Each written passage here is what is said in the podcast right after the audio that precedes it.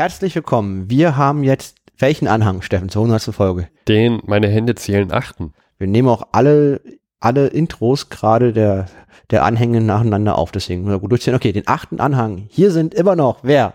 Steffen und Luis, wir haben ein Jahr Pause von vor 100, liegen auf unserer Insel und äh, trinken Cocktails. Wir haben im Voraus vorm 11.11. .11. den Aufwand betrieben, alle 100 Folgen, die den Ersten Weltkrieg in Echtzeit nacherzählen, mhm zu hören. Das sind über drei Tage. Wir haben äh, uns dann den Podcast in Staffeln aufgeteilt und machen was für jede Staffel, Steffen? Ein Best-of. Jeder hat eine Staffel abbekommen und macht ein Best-of drauf.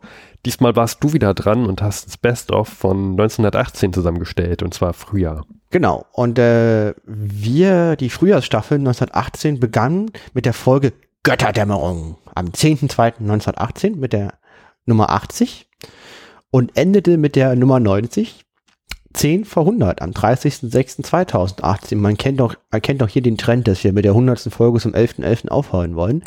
So, und ähm, bevor wir im Best-of kommen, würde ich, würden wir, da ich das, diese Staffel aber betreue, äh, ich, ähm, ich bin, also würden wir beide so nochmal kurz erzählen, worum es in der Staffel ging, damit das Best-of danach zugänglicher, leicht verdaulicher wird.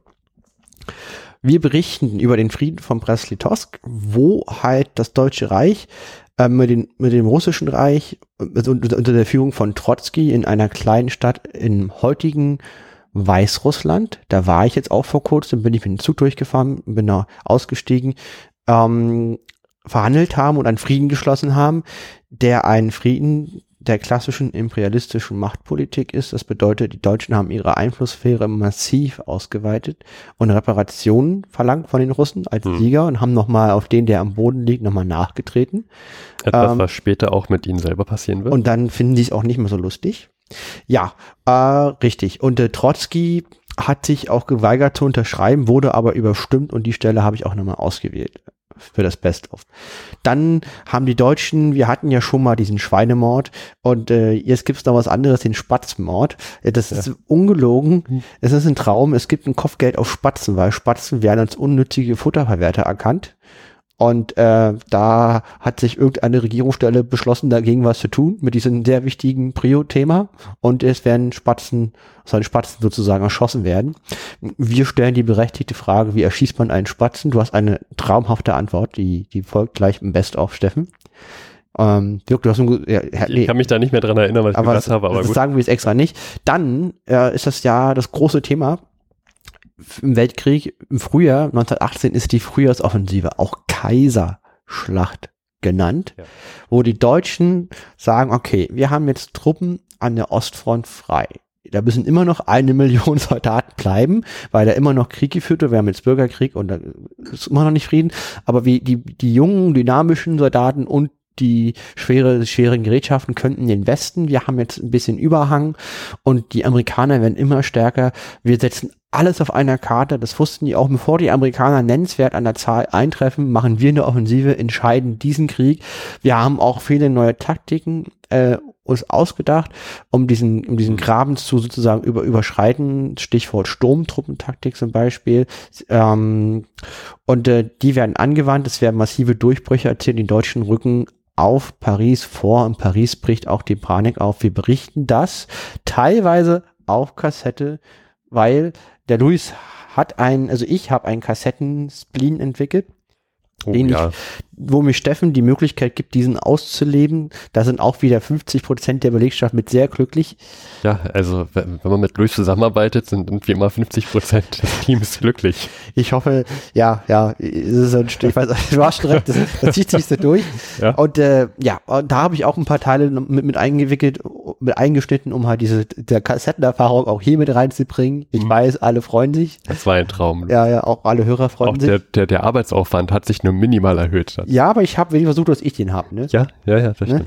Äh, und ähm, die allein allein das dann nachträglich von der Kassette immer nochmal zu digitalisieren. Es geht halt an Kassettengeschwindigkeit. Das war super. Ein Traum. Ja, dann berichten wir von der Sixtus-Affäre wo Österreich-Ungarn aufhört, politisch selbstständig agieren zu können, weil der Kaiser sich politisch total, wie nennt man das, diskompretiert also da wollte ich gerade so ein schlaues Wort verwenden, was ich, was ich nicht aussprechen kann. Jedenfalls, ähm, der Kaiser bietet un, un, ohne Abstimmung mit seinen Verbündeten Elsass-Lothringen an, an Frankreich mhm. und nennt das sogar ähm, Ansprüche, die zu Recht bestehen würden, was die Deutschen halt überhaupt nicht witzig finden und was jeder, der so ein bisschen Verstand hat, als eine extrem blöde Maßnahme erkannt. Und danach müssen die Österreicher äh, kuschen. Du vergleichst Österreich-Ungarn mit so einem treu blickenden Hund, mit dem man machen kann, was man will. Die ja. Stelle habe ich drin. Dann stirbt der rote Baron Manfred von Richthofen. Auch die Stelle haben wir. Wir berichten, Zitat Harry Krag Kessler, über eine sehr deutsche Figur, aber keine schöne. Ah. Herrlich. Das klingt wieder nach Harry. Herrlich, herrlich, herrlich. Damit ist natürlich gemeint, der Staatssekretär des Äußeren im modernen Sprachgebrauch, der nicht von vor 100 Jahren ist, wäre das der Außenminister Kühlmann. Der ist fertig, der wird abgesetzt, weil er gesagt hat, äh, fand ich auch interessant, dass mit militärischen Mitteln dieser Krieg nicht mehr gewonnen werden kann, womit er zwar recht hat, mhm. nur mit der Wahrheit macht man sich nicht beliebt und außerdem war das an der Stelle vielleicht nicht ganz so schlau, weil man sich ja Trumpfkarten aus der Hand gibt, weil wenn das so ist, dann macht es ja gar keinen Sinn, Frieden zu schließen, man muss ja einfach nur warten, bis die Deutschen verlieren. Hm. Dann berichten wir über Tschechen, die in Sibirien marodieren, über Zarengold, über meine Reise nach Verdun. Auch da waren nur 50 Prozent der Belegschaft glücklich, ja. weil ich habe bei meinem Fräulein bei einem Paris-Urlaub den Antrag eingereicht, für zwei Tage nach Verdun fahren zu dürfen. Er wurde auch genehmigt. Mit Fräulein, er wurde auch genehmigt. Ja, also ich fand es eine sehr schöne Reise, aber wie soll ich sagen, also ich habe das natürlich voraus alles selber organisiert und, und versucht, möglichst viel dann mit äh, diversen Weinen und alles da Wohl, Wohlstimmung zu erzeugen. Ich wurde auch in Bernard, das haben wir aber nicht eingeschnitten, wurde ich aber auch für, das fand ich ganz gut, saß ich in der Bar und dann hat einer geschrien, Le Profil, Le Profil, weiter, hat nämlich gerade Liverpool im Champions League Finale gespielt und der hat mich für Jürgen Klopp gehalten. Sieht halt nicht ganz so aus wie er, aber es war ein Bier umsonst und in Frankreich ist es ein 6 Euro Bier umsonst, weil es immer teuer, alles. Gut, also dafür würde ich auch sagen, ja, ich bin Jürgen Klopp. Äh, und das war's auch schon. Das war die frühe Staffel von 1918. Ja, ihr habt die Ehre, dabei zu sein, wenn ein Geschichtspodcast über seine eigene Geschichte podcastet. Dieses Best-of folgt jetzt. Viewer discretion is advised.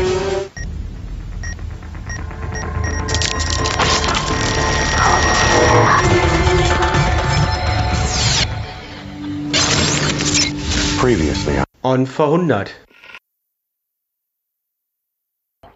Mhm. Ich sprach heute Nachmittag einen Verwundeten vom Franz-Regiment der 16 Monate draußen war, zweimal verwundet und am Chemiedamm sich mit 20 Kameraden aus französischer Umzingelung durchgeschlagen hat.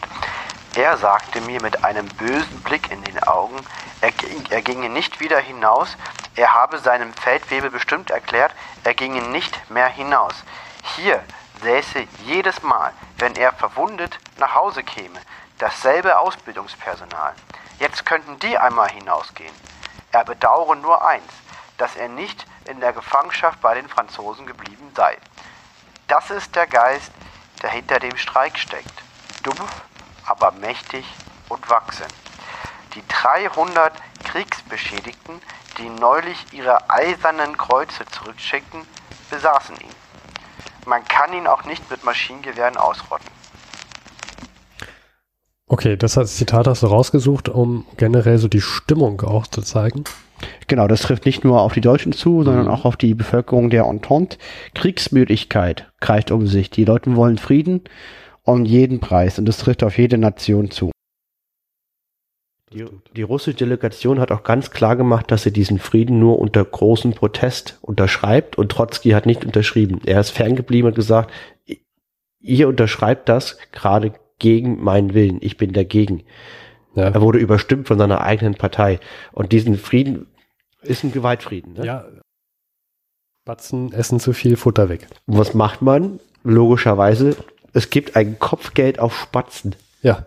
Also mit Kanonenkugeln auf Spatzen schießen ist jetzt erlaubt. Ja, sehr gut. Man kriegt sogar noch ein, man ein kriegt Kopfgeld. sogar noch ein Kopfgeld dafür. Auf Spatzen. Also wer Spatzen ab erschießt, wie erschießt man einen Spatz? Ich meine, da bleibt ja nichts übrig. Ganz schön kleiner Vogel. Also du hältst die richtige Seite der Kanone auf den Spatz, drückst ab. Ja, ähm, ich glaube, da bleibt auch nicht so viel vom Spatz übrig, aber vielleicht. Aber vielleicht ist es ein Argument für Katzenbesitzer, dass die Katzen überleben können. Nach dem Motto, sie, sie bringen wenigstens die Spatzen um. Äh, Ja, das kann sein. Tja. Hm. Also Spatzen hatten es vor 100 Jahren nicht leicht. Und ähm, dann haben wir noch die größte Neuigkeit von dieser Folge, wobei wir die Details in die nächste Folge verlagern werden. Und zwar am 21.03. begann das entscheidende, begann die entscheidende militärische Aktion für dieses Jahr. Und zwar Die Frühjahrsoffensive. die Frühjahrsoffensive der Mittelmächte.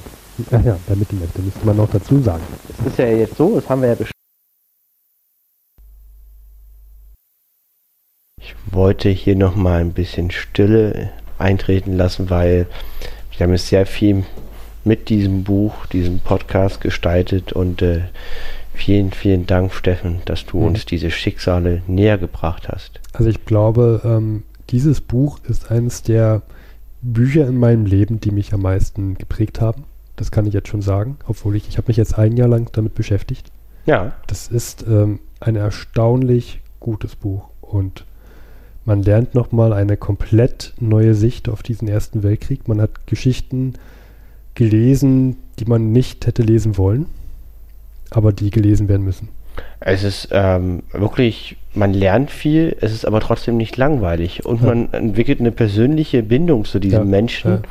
Und ähm, wie gesagt, danke Steffen, dass du das aus England mitgebracht hast. Wir werden es auch verlinken und äh, Mhm. bei Bedarf kann man sich ausleihen oder kaufen. Und Ja. äh, das war, es war eine sehr schöne Reise mit diesem Buch. Und äh, mal gucken, was jetzt noch kommt. Danke, Steffen. Ja, ich werde gucken, was ich in meinem nächsten Totholz dann. Literaturnobelpreis gekommen? Nein. Ja, den Chemie. Chemie, ja. Ja, Ich, Chemie. da, ich bin mir gerade, ich, ich dachte Übrigens, gerade, Steffen, wir nehmen auf Kassette auf. Wir können zurückspulen. Ja. Ich möchte nochmal betonen, es war nicht meine Idee. Wir können zurückspulen. Aber dann müssen wir auch wieder vor, ist egal. Chemie, Nobelpreis. Chemie.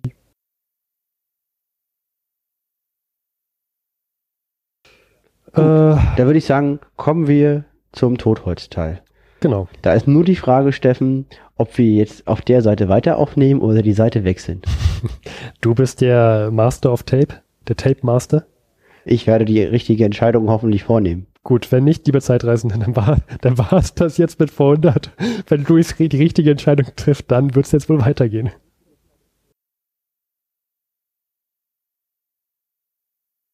Franz Josef war der Kaiser, der verheiratet war mit Sissi. Und der ist halt nach 65 Jahren, nach 65 Jahren als Herrscher gestorben. Weit über 80. Ja, ich, ich glaube November 16, wenn ich mich richtig erinnere, ist er, glaube ich, gestorben. Ich bin mir gerade nicht sicher. Nee, aber doch genau so. Und der, der Nachfolger ist der Karl. Und der hat geschrieben, unter Anwendung meines ganz persönlichen Einflusses bei meinen Verbündeten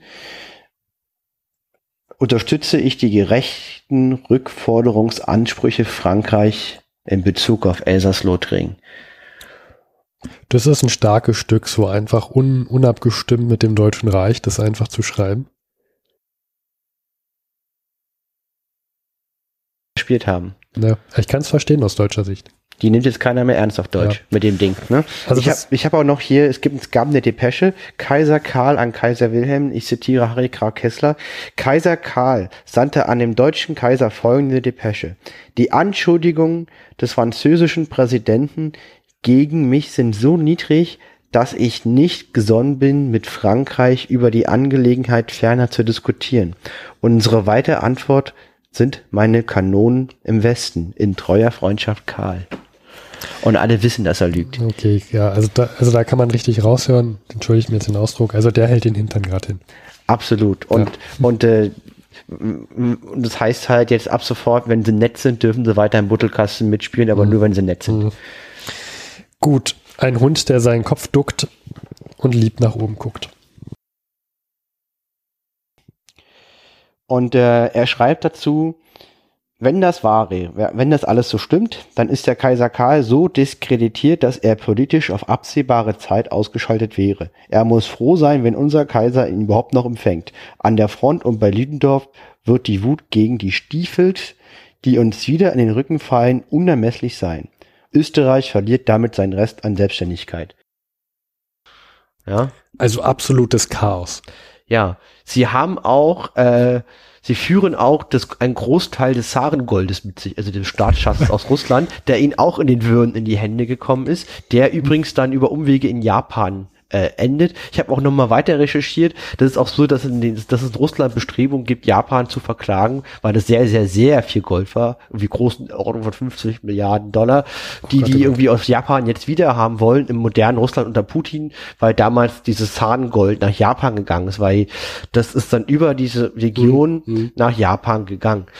Das klingt so ein bisschen so nach der Liebe. 27. Mai bis 6. Juni, auch Harry Graf Kessler erwähnt das äh, in dein Tagebuch. Und ähm, man, man, hier kommt man genau in der Zeit von vor 100 Jahren bis zu 92 Kilometer an Paris ran. Und es hier sind auch wieder 29 deutsche Divisionen beteiligt. Wie gesagt, an der davor waren es über 70 und jede, jede Division, das sind fünfstellige Mannstärken. Also was da bewegt wird, ist sehr, sehr groß und ähm, und äh, das ist jetzt äh, also der deutschen Führung ist auch ganz klar, das ist es. Ja. Alles oder nichts. Und das wird auch, also das wird auch Kaiserschlacht genannt, weil der Kaiser ist nominal der Be- Oberbefehlshaber von, von dieser Schlacht und auch der Kronprinz ist an führender Stelle involviert. Mhm. Und das zeigt halt auch, wie wichtig das ist, weil der Kaiser darf eine Schlacht eigentlich nicht verlieren, weil er symbolisiert ja dieses Deutsche Reich und hält das zusammen, genau wie der Kaiser das Österreich-Ungarn zusammenhält. Und wenn sie den auch positionieren, wissen sie, wiss, wissen alle Beteiligten, Hier geht's jetzt ums Endspiel. hier geht es ums Ganze. Mhm. Ähm, übrigens, die Pariser Bevölkerung, die kommt jetzt schon in Panik, Mhm. denn so weit dran ist das Deutsche. Mal, wo Ja. war denn der Luis? Der Louis, der war in Verdun. Also der war in, in Frankreich in Urlaub Mhm.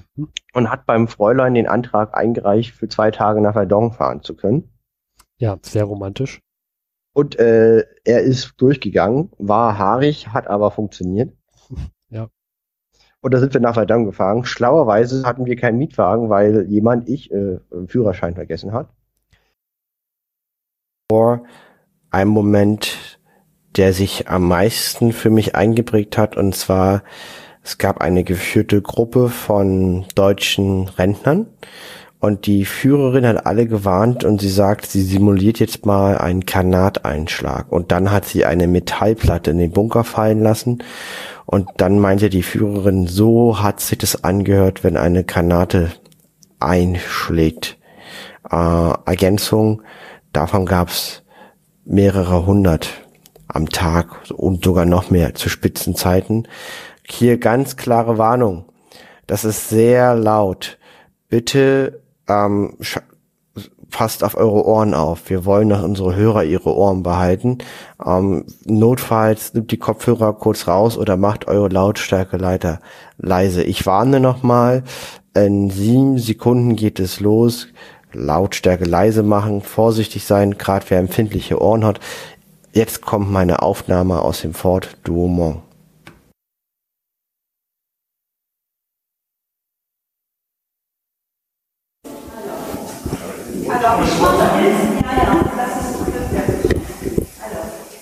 Also, ich zähle bis drei. Eins, zwei, drei, vier,